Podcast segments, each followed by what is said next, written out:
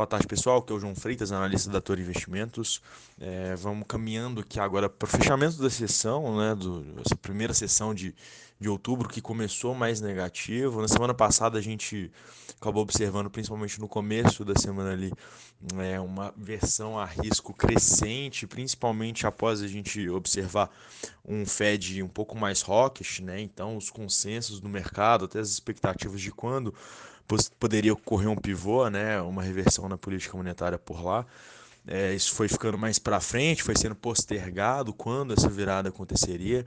Agora as expectativas do mercado já caminham mais para o final de 2024, então é, esse, essa expectativa de que a gente vai ter uma taxa de juros por lá mais alta e por um tempo mais elevado do que o esperado, acabaram contribuindo bastante para que se instaurasse esse ambiente de, de aversão a risco.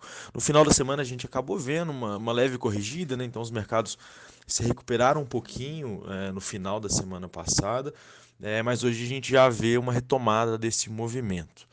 É, lembrando que hoje né, a gente tem mercado, os mercados na China fechados, então as commodities, principalmente o minério ali um pouco mais é, parado, Vale operando meio sem referência, né? É, é uma das maiores contribuições negativas em pontos para o Ibovespa hoje. Vale Petrobras. A Vale contribui com 160 pontos é, negativos para o Ibov hoje. Petrobras, em conjunto, é, cerca de 230, já contando a ON e a PM. É, Ibovespa, né, caminhando para um fechamento negativo na faixa de 115 mil pontos, caindo agora 1,27%.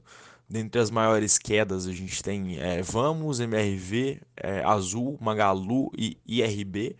É, no campo positivo, né, as maiores altas em proporções menores, né? A gente tem Fleury, é, BB Seguridade e as, as empresas de frigoríficos, né? É, que acabam se beneficiando um pouco da alta do dólar, que hoje a gente vê o dólar futuro aqui negociando a 5,08 é, alta de aproximadamente 0,6% é, na sessão de hoje. É, dos lados notícias né, e cenário, lá nos Estados Unidos a gente viu um PMI industrial saindo mais forte do que o, o, o esperado.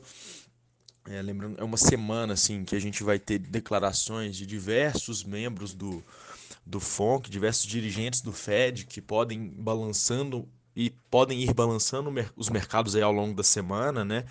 É, que vai tentar extrair o máximo de informação ali para tentar entender qual que vai ser realmente a política monetária daqui para frente, se vai ter outra alta ainda esse ano, se não vai, quais que são as expectativas ali de cada um dos dirigentes, né? Então a semana está bem recheada é, de, dessas declarações desses dirigentes que podem ir impactando ao longo do, do, da semana. Né? S&P caindo aproximadamente 0,30%, é, e aqui no Brasil, né, a gente teve um dado de balança comercial um pouco mais forte. Hoje, segunda-feira, né, boletim foco sem muitas mudanças, pequenos ajustes ali nas expectativas de IPCA e de câmbio, é, refletindo principalmente um câmbio mais forte ali também, justamente com a questão dos do, do juros lá mais alto, né? Isso acaba até balizando um pouco até onde que, que outros países emergentes, como o Brasil, por exemplo, podem ir é, na política monetária ali, né? Enquanto o Fed continuar persistindo em, em adotar esse tom mais rock, isso acaba limitando um pouco até onde a gente poderia ter uma política mais, é, mais dovish por aqui. É, isso acabou se refletindo também na própria curva de juros, né? Então, é, olhando aqui o DI F25, toda a curva está subindo, né? Dos vértices mais curtos aos mais longos. É, mas o destaque aqui para o F25, né, que está a 11,02, é, tendo saído de 10,84 na sexta-feira. F27 saiu de 10,81 e agora negocia a 11,02. E o F31 saiu de 11,57 e negocia agora a 11,75. Então, assim, ao longo de toda a curva a gente está vendo é, esse esse ganho de prêmio, refletindo a versão a risco, um pouco daquela continuidade do movimento do início da semana passada. É, a gente teve um CAGED forte aqui também no Brasil, puxado por serviços.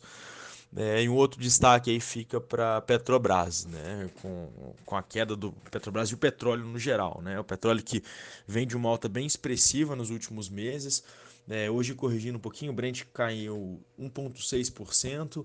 Isso acabou ofuscando um pouco né, o, o, otimismo do mercado em relação à licença ambiental da Petrobras ali é, é para poder explorar a margem equatorial. Então, Petrobras hoje caindo aqui para é, 1,39% a PN é, e contribuindo para 126 é, 228 pontos mais ou menos para a queda do Ibov, né? A ON e a PN conjuntamente.